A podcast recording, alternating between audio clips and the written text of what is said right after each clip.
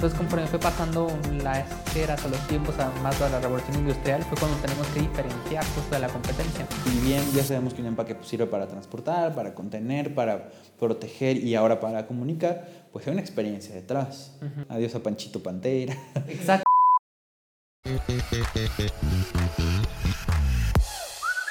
¿Cómo estamos? ¿Cómo estás, Lalo? Hola, muy bien. ¿Y tú, George? Muy bien, extrañándote. Bueno, la verdad, no, ya hemos estado trabajando la ley desde hace un rato en tiempos de COVID con Susana a distancia, pero pues ya, a todo lo que da aquí en Fresco Marketing. Exacto. Trabajando muchísimo y ahorita pues vamos a hablar de un Fresco concepto bien interesante. Lo anticipamos en el Fresco concepto anterior. Es acerca de los empaques, ¿no es así, Lalo? Exacto, pues porque lo de afuera también importa, no solo lo de adentro. suena, suena lo contrario, ¿no? Lo que importa no es lo de afuera, sino lo de adentro. Los dos importan, pero también es, eh, perdemos justo esta visión del empaque o de cómo mostrar nuestro producto por enfocarnos como tal en el producto, producto, tal vez en la formulación, en los ingredientes, en la producción, en mil cosas, pero ahora cómo lo presentamos, como que a veces se nos olvida, ponemos cualquier empaque genérico y con carita feliz y listo. En este caso, muchas más cosas. vamos a hablar un poquito sobre pues un bien, un empaque de un producto tangible, bueno, que pues un empaque también se puede presentar en algún producto intangible como es un software, pero en este caso vamos a disponernos a hablar sobre este diseño exterior.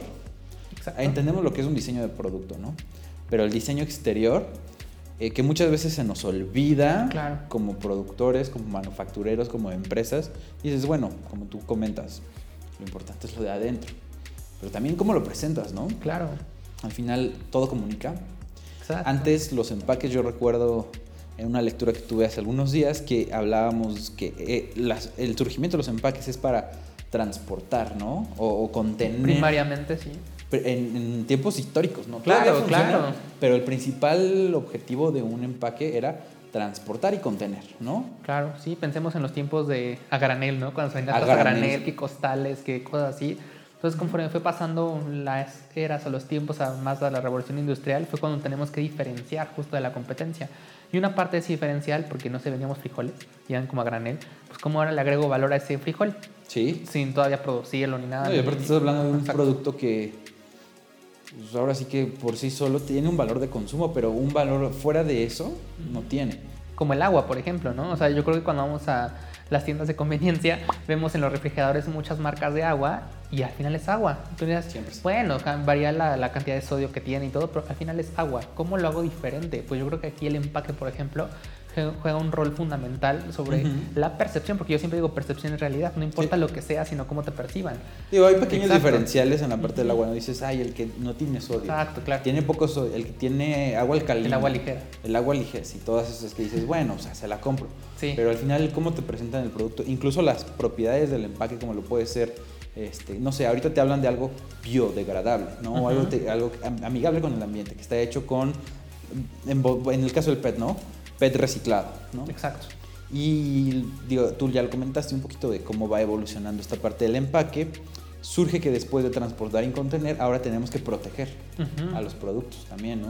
Claro, claro. Mantener las propiedades físicas y de calidad. En el caso de la comida, pues, ¿por qué no se echa a poder? La higiene, ¿no? Que no se le vaya a meter, pues, alguna bacteria, un coronavirus. Virus, ¿no? que ese, bueno, no sé si se puede, alguien me lo va a poder confirmar si quieren, si se puede meter ahí algún coronavirus, pero el punto es ese, ¿no? Proteger las cualidades físicas de nuestro producto. Claro, porque al final de cuentas el consumidor espera abrir un producto y encontrarlo en perfectas condiciones. Imagínate que te llegue, no sé, unas papas todas este, hechas chicharrón o hechas este, polvito. ¿Qué sí pasa? Que sí pasa, exacto. Pero eso es algo bien interesante, lo que comentas con las papas. Porque muchas veces lo que te dicen es, pues yo te estoy vendiendo aire. Eh, literalmente tú ves y cuando desinflas tu pues bolsita de papas, pues es un 20% de la bolsa es realmente la papa, pero lo que no, no, relacionamos en la primera instancia es que justo ese aire está para proteger, para proteger la papa. La papa. Claro, si no nos llegarían unas papas hechas trozos, ¿no? Entonces por eso... pasa? ¿Qué sí pasa? también se pasan con Pero todavía más, ¿no? Imagínate cuántos procesos de que sale de la línea de producción, que se almacena, que se transporta, que llega al distribuidor, que el distribuidor lo lleva al retail, a la tienda de conveniencia.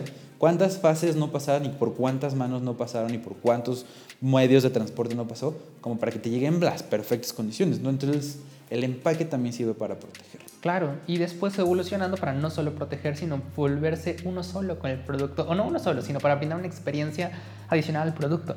Piensa cuando compras un producto de Apple, que yo soy super Apple fanboy, no sé, si cuando compras tu Apple Watch, cuando compras tu iPhone, la caja sí es sencilla, pero hay una experiencia al abrirla, al quitarle las etiquetas, al quitarle cosas, abrirlo. Eso forma parte de la experiencia y no es cualquier empaque. Es decir, pareciera cualquier caja, pero tiene ciertos detallitos, ciertos detalles que justo te hacen sentir diferente. Y estos empaques, de hecho, pues hay millones de videos del unboxing famosísimo, claro. donde el hecho de que te llegue una caja de Amazon, por ejemplo, ¿no? Y desprenderla y sacarlas, estas cojitas, cositas que están infladas y ya poder sacar tu producto. Y todavía el producto que tiene su propio empaque que tienes que sacar, es toda una experiencia detrás. Claro, es toda una experiencia y bueno, la verdad es que durante toda la revolución industrial, todo el siglo XX, incluso el XXI, pues el empaque formó parte fundamental de los productos para bien o para mal. Digo, para bien en el, caso de que se vean mejor las cosas, se presenten mejor, eh, tenga una mejor presentación, pero también a veces es para mal en el sentido de que hay un exceso de contaminación o hay exceso de empaques, no sé, tal vez las pastas dentales, ¿no? Que está su empaque y aparte la caja. Porque tiene una caja. Bueno, también es para que no se mayugue la pastita. Sí, la... Exacto. De hecho, es muy común que si el empaque viene dañado, no se pueda vender o se O no se quiera, o sea, no, se quiera comprar, comprar ¿no? Porque te da desconfianza. Si hay ciertos lugares donde dices, bueno, vino con un detallito y te lo vendo con descuento, ¿no? la oferta de liquidación. Pero el hecho de vender un empaque, eh, pues ya ha dañado, a pesar de que el producto esté en perfectas condiciones, pero si el empaque ya está dañado, ya no te lo pueden vender al precio público, ¿no? Sí, claro, y este cuidado del medio ambiente siendo que también no está peleado con el empaque. A veces pensamos en un producto o en un empaque eh, que cuida el medio ambiente como un empaque feo, ¿no? Con un empaque así como poco cuidado. No, la verdad es que se puede tener un empaque bien cuidado y que además sea amigable con el medio ambiente. Entonces, yo creo que se pueden las dos cosas y también son tendencias. Por ejemplo, con este tema del COVID, yo creo que eh, antes del COVID, antes de pandemia, yo creo que en enero, se estaban prohibiendo las bolsas de plástico, los, em, cosas así, ¿no? Como y ahorita ya tenemos que usarlos. Y ahorita otra vez tenemos que usarlos. ¿Por qué? Pues porque se vio que sí era necesario mantener ese, esa protección a, los productos o a lo que consumimos, pero es por un tema de pandemia, ¿no? Entonces, ¿qué está bien, qué está mal? Yo digo que todo en su justa medida, ¿no? Hay que también eh, tener un tema no solo de mm, o sea, echarle la culpa a los productos, sino también al tema de cómo manejo los residuos, ¿no? Que ya es un tema más ambiental, pero que también es súper importante tocar. Es tendencia brutal esto del cuidado del medio ambiente. Antes de llegar a eso, quiero retomar algo que mencionaste, pues de que tenemos muchas aguas, ¿no? Sí, claro. Y pues que te vendan una u otra, al final es agua, ¿no? Pero existe esta parte de diferenciación. Lo que dices, bueno, voy a satisfacer mi necesidad de consumir agua, o consumir algo de comida, o lo que ustedes quieran, la necesidad existe ahí. Un hecho innegable es que quizás yo le pueda comprar, o le vaya a comprar, al empaque que más me guste. Bueno, el producto yo lo hago. visualmente más atractivo. Pues yo sí lo hago. Es una decisión inconsciente, quizás. Es súper inconsciente, pero yo sí lo hago. Por ejemplo, cuando voy a Starbucks, prefiero tener un café con Starbucks, aparte de la marca y el logo y todo lo demás. Es diferente un envase de Starbucks a los demás. Se parecen, pero es, es diferente. y hay una experiencia detrás, ¿no? Claro. Incluso al tacto y a la, y a la vista. Claro. Yo vi, por ejemplo, el caso de Pringles. Te venden papitas, ¿no? ¿Qué es lo que te venden si tú cuando abres, que es una experiencia abrir unas Pringles, además la presentación? Al final son papas. Pero justo que, lo que mencionábamos, ¿no? Te ven en esta bolsita de papas tradicional infladita, donde probablemente se van a romper bastantes papitas y te van a llegar las moronitas. Un Pringles no sucede eso. Está hecho de tal manera el empaque que garantiza la protección de, las papas y ese es el diferencial visual y de protección del producto. Entonces tú cuando abres las Pringles, sí tiene su parte de aire y todo lo que tú quieras, pero vas a ver que todas las Pringles están perfectamente y no está casi ninguna rota. Y es un diferencial. Y es un diferencial. Y es un empaque, al final de cuentas. Venden papas. Pero por permitirse tener un empaque visualmente más atractivo y que garantice de mejor manera la calidad de tu producto, ya es un diferencial que le permite incluso subirle el precio. Sí, y no hay que verlo como algo secundario, hay que verlo como una prioridad, ¿no? También hay que saber evaluarlo hay que saber eh, ver qué experiencia produce justo este, este tema de empaque. Tenemos que meternos mucho con el tema de la psicología de la forma, psicología del color. Todas las formas, por ejemplo, las formas fálicas excitan mucho. Me encanta hablar de ese tipo de las formas fálicas, a todos los cerebros, no más a mí. Por ejemplo, eh, se notan los empaques, ¿no? Si, si, el agua es un poco más alargada, da sensación más de aspiración, ¿no? Eh, todo eso influye. Los perfumes, también por algo todas las cajas, la mayoría son pues ascendentes, alargadas. justo para esa sensación de... No, y visualmente eh, algo entre pues puede que el producto sea pequeño, ¿no? Pero si te dan un empaque grande, ya te atrae, porque al menos en tu vista ocupa más espacio. ¿No? Claro, claro, claro, y todo importa y hay que ver esas características del empaque, cómo mejorarlas, ¿no? Cómo añaden también valor. Comentábamos sobre marketing, ¿no? Que es mucho de agregar valor a las cosas. Pues un empaque también agrega valor. Pareciera que no, pero agrega muchísimo valor a algo que tal vez pueda ser algo muy común o algo muy... ¿no? Pensemos en cacahuates, pensemos en, no sé, en semillas, ¿no? También todo el tema del empaque de unas semillas. Imagínate, si vas teniendo semillas así como a granel en una bolsa, pues, pues experiencia va a ser? claro, no existe. Pero si pongo un empaque, y das por el empaque porque es mate, porque es más no, brilloso, y, no y ve la palabra que vas a poner ahí, ¿no? Llévate tu mix nutritivo para, aunque sean semillas, ¿eh? tu mix nutritivo para mejorar tu, claro. tu nutrición. Valga la redundancia, ¿no? Claro. Pero por comunicarte eso, ya te subo el precio. Y te estoy vendiendo una mínima cantidad de producto, diferente que un granel, pero por el hecho de empacarlo, procesarlo y vendértelo en su presentación, ya te tengo un diferencial. Y forma parte de la marca, recordemos. No sé, por ejemplo, Coca-Cola con sus botellas, la botella de Coca-Cola, justo. Que está patentada. Está patentada y forma parte de la marca. Es decir, si yo pongo una botella de Coca frente a otras botellas, tú sabes que es Coca-Cola. Y, es bien padre eso que comentas, porque en un ejemplo de siluetas, tú vas a identificar aunque no diga Coca-Cola, la botella de Coca-Cola, nada más por la silueta. También pasa con electrónicos, el iPhone. Aunque sea el noche horrible y lo que quieras y la forma, pero vaya, sabes que es un iPhone solo por la forma, ni siquiera puede ser incluso hasta pirata, ¿no? Que no tenga la manzana y así, pero piensas que es un iPhone. Aquí nunca fomentamos la piratería. No, nunca jamás, no, exacto. Sí. Entonces, pero sí. Pero sí, vaya, o sea, me refiero que la forma juega un papel, importante o fundamental en la diferenciación de los productos. Exacto. y, hay algo, tengo un caso que le doy a mis alumnos, eh, muy padre del empaque, en este caso del producto tal cual, de la botella de Absolute. Absolute, previo a lo que conocemos ahorita con sus múltiples variantes de producto, tenía pues una vista genérica, llamamos una botella X, ¿no? El producto sigue siendo el mismo, pero era una botella X. Y además era con un precio muy bajo, ¿no? Entonces, nada más por percepción entre el precio y en este caso, caso la presentación del producto, la gente no lo asociaba con un producto bueno de hecho de baja calidad, y no fue un buen producto para el mercado. La gente no terminó por aceptarlo. ¿Qué hicieron? Y esto es padrísimo. La botella actual de Absolute, para quien no lo sepa, es de un diseño de Andy Warhol. Y lo único que hicieron fue reempaquetar, cambiar el empaque o la presentación, invertir en su diseño de marca y subirle el precio. Y la percepción, por hacer esas cosas, hizo que el consumidor aceptara este producto sin siquiera modificar la parte interna, que es las propiedades, la fórmula, el sabor, ¿no? El líquido del absoluto. Totalmente de acuerdo, sí, y hay que no enfocarse nada más en las propiedades del producto, ¿no? Porque muchas veces cuando emprendes, tal vez cuando son muy nuevos, no sé, quieres lanzar una nueva marca de tequila, de mezcal, de cosas así, pues me enfoco en la formulación, en que esté destilado, no sé, muchas cosas así como tal de del producto, del líquido o de lo que es, ¿no? La formulación. Pero nos olvidamos justo de cómo se va a contener, ¿no? O sea, pues sí, un envase de vidrio, pero no todos los envases de vidrio son iguales, ¿no? No, y aparte, ¿qué vas a comunicar? Y qué vas a comunicar, qué quieres comunicar. Y ahí están los temas de los otros conceptos del posicionamiento, segmentación, porque de todo eso depende de quién lo va a usar, quién va a ser el consumidor final también, ¿no? Cómo va a ser tu, tu, envase, porque puede ser que lo compre un papá, pero lo usa un niño y cosas así, ¿no? Entonces, no, y en la parte que comentas del diseño, ¿no? Está padrísimo, te soluciona la, la, necesidad de tomar agua, lo que tú quieras, pero el diseño importa. ¿Y por qué? Porque eh, no es más que una ciencia a base de métodos de diseño. Hay teorías del color, ah, hablando, de, por ejemplo, de, de las letras, la tipografía, el tipo de letra, eh, el tamaño de las cosas estas. Las esquinas también importan, dónde concentras tu mirada. Hablamos, por ejemplo, de la perspectiva áurea, ¿no? Sí. Igual hay una parte importante en cuanto a diseño de producto, es dónde vas a poner ese producto para que la gente lo vea. No es lo mismo ponerlo en un stand que ponerlo en un aparador, que ponerlo en una tienda, un retail, que ponerlo en una maquinita, ¿no? En un e-commerce. ¿Dónde vas a poner ese producto a la venta para que lo puedan ver? Claro, y para eso, o sea, no son enchiladas, literal, sí hay gente especialista en esta parte de producto, como el fresco marketing, pero también como los diseñadores industriales, ¿no? También para la parte como tal del empaque, la formulación del empaque, de ver cómo se va a diseñar y pues sí, son, son muchos años de estudio básicamente en ese tema de, de los diseños, ¿no? Que también no hay que o sea, hay que, hay que el valor más bien que tiene, ¿no? Que tiene esa parte ¿Sí? del producto, porque a veces lo damos ya por hecho, ¿no? Como vemos tantos objetos en nuestra vida cotidiana, tantos productos, decimos, ay, sí, cualquier cosa. No, la verdad es que tienen un, pues una importancia.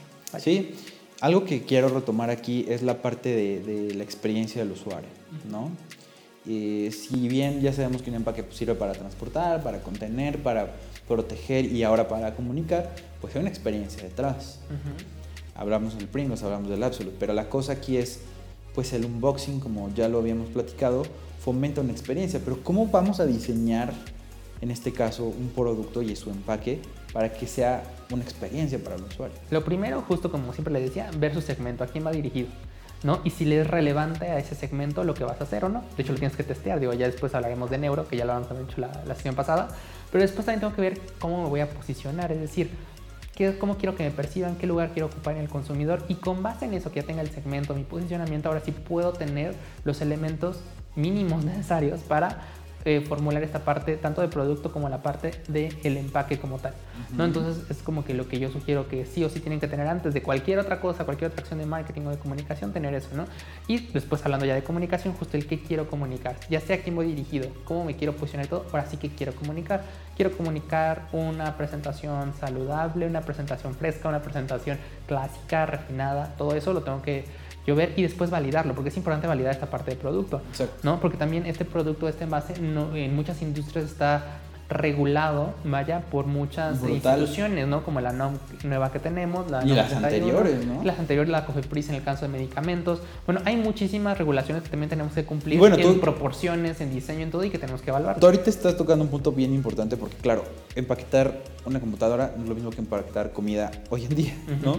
La parte nutricional, la parte que pues sí, debemos admitir hay un problema interesante en esta parte de los bienes de consumo eh, empaquetados, que justo pues, por mantener la propiedad de los productos en ocasiones, pues que la conserva, que tienes algunos productos químicos, que por el sabor, ¿no? El propio sabor, por la experiencia del empaque, pues necesitan tener eh, información presente que digas, pues este producto tiene estas propiedades y pues te puede afectar en tu salud.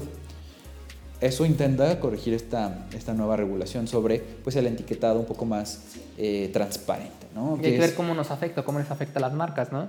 Puede que les afecte, puede que no, no lo sabemos. Ahorita, digo, lo que hemos estado viendo es que ya hay algunas marcas que, que ya lo están empezando a utilizar, ¿no? De repente ya ves a uno que ya lo forma parte de su impresión. He visto los casos donde ya hay algunos que nada más ponen la etiqueta sobrepuesta. Sí, como etiqueta sobrepuesta. Es como de, pues ahí está, para cumplir, ¿no? Pero pues fuera del diseño, no, no más se ve. Sí, claro. Y, no, no, me comunica un esfuerzo de la marca, por así decirlo, como que hay una falta de, esfuerzo por tratar de integrar este tipo de etiquetado que ya es ley a, a mi producto y que sea además de cumplir, que sea atractivo para mi cliente, para que haya una experiencia detrás y que no solamente sea informar. Sí, tenemos varios limitantes, ¿no? Que ya no, que no podemos usar colores tan llamativos, por ejemplo, en los productos, en los empaques, tenemos que cuidar ciertas proporciones, ¿no? O sea, que tiene que respetar esta proporción el etiquetado versus el empaque o el diseño del producto. Esta parte que sí me duele, bueno, parte de nuestra infancia, ¿no? Que ya están quitando y, las mascotas. A las mascotas. Adiós bueno, a, los, a nuestros amiguitos animados. A Toño, exacto. Adiós a Panchito Pantera. Exacto. Pero bueno, tiene un punto y a la vez, pues la verdad sí los vamos a extrañar, pero este tipo de figuras en un empaque llamaban mucho la atención pues de los niños, ¿no? Y al final el que, el que haya una predisposición de un infante para consumir productos de alto grado calórico o alto en grasas o alto en azúcares, pues sí tenía cierta tendencia de salud hacia su futuro. Vaya, ¿no? Aunque yo diría que más que a los niños les atraía a los papás.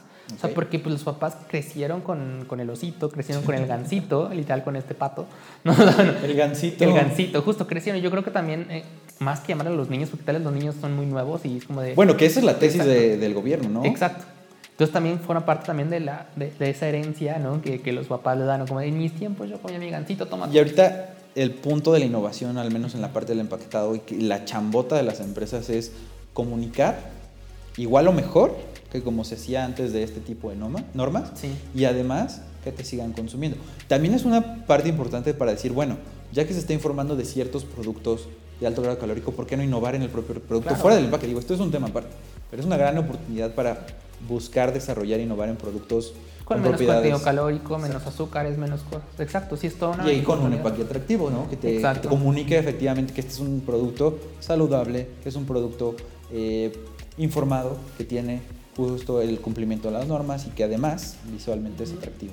Y para justo lanzar este tipo de productos o empaques ya como tal. Aquí va el comercial. Aquí va el comercial, pues pueden obviamente contactar a Fresco Neuro Insights para evaluar justo sus empaques, ¿no? Para ver cómo les afecta esta ley. O rediseñar el empaque. También podemos rediseñarlo en caso de que no sepan cómo rediseñarlo. Podemos ayudar a rediseñar el empaque. Pero si sí, digo, lo platicamos en el Fresco concepto pasado y no lo han visto. Pueden regresar. Exacto. Y la cosa es esta, es hay ciertos estímulos que podemos evaluar en, hablando acerca de color, hablando acerca del de posicionamiento dentro de la etiqueta, ¿no?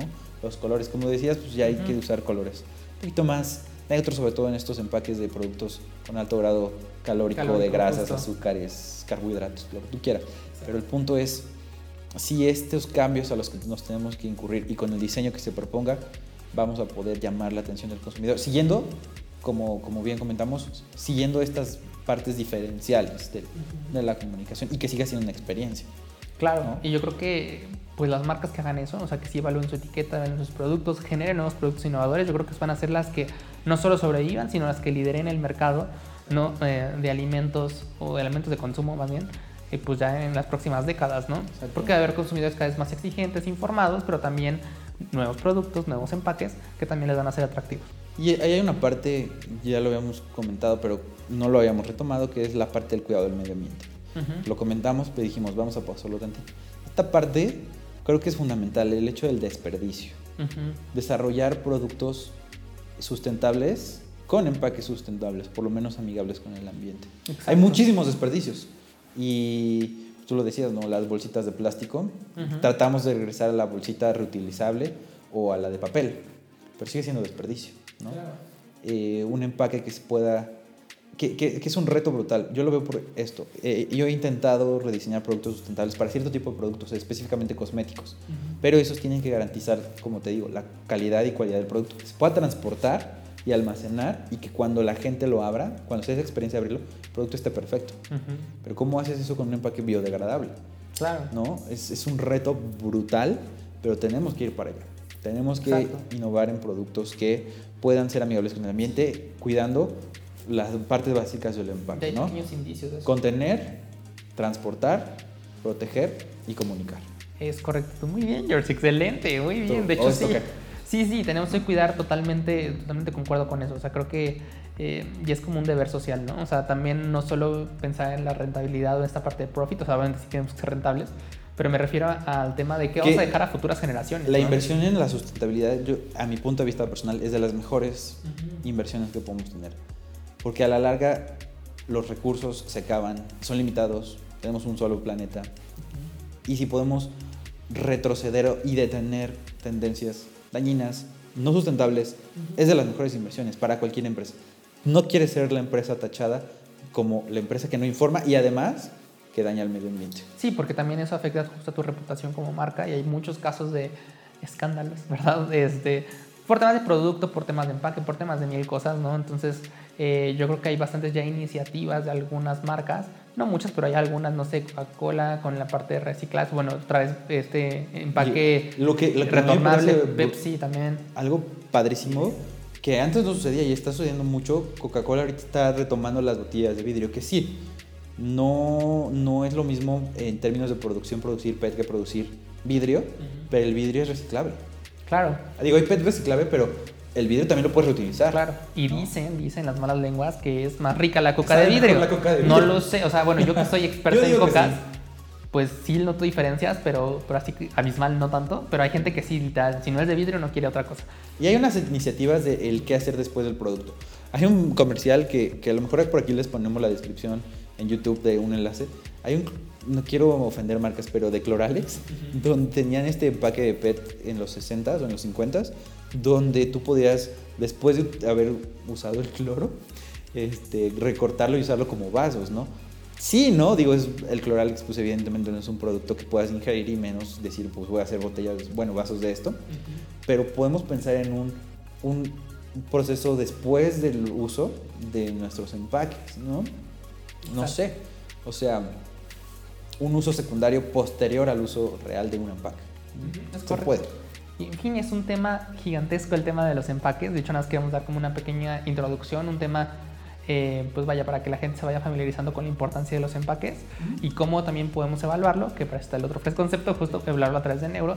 Y pues, la verdad es que pues vaya, las posibilidades son infinitas en esta parte de diseño de objetos, diseño de empaques, embalajes, etiquetas. Etiquetas. Bueno, en parte, que ahorita hablamos del empaque, ¿no? Pero pues el diseño de producto per se y las etiquetas también en web. El embalaje es brutal. El cómo vas a disponer para eficientar tiempo, recursos y espacio. Porque vaya que cuesta. O sea, para las les cuesta. O sea, tal vez uno dice, ay, son centímetros o son eh, cosas de nada. Pero la verdad es que ya en tema de gran escala sí El metro cúbico de transporte es en eficiencia es de los mejores ahorros para costos en cualquier empresa. Totalmente de acuerdo, George. Y pues... Pues bueno, digo, ahorita estamos hablando un poquito más casual de, sobre los empaques. Eh, queremos profundizar en la parte de diseño para los próximos eh, Conceptos. Entonces, si tienen algún comentario, duda, no duden en escribirnos. Nos pueden encontrar en todos los medios sociales: Facebook, Instagram, Twitter, LinkedIn, Spotify. y para ver los Conceptos o escucharlos en Spotify, Apple, Google, eh, también en YouTube.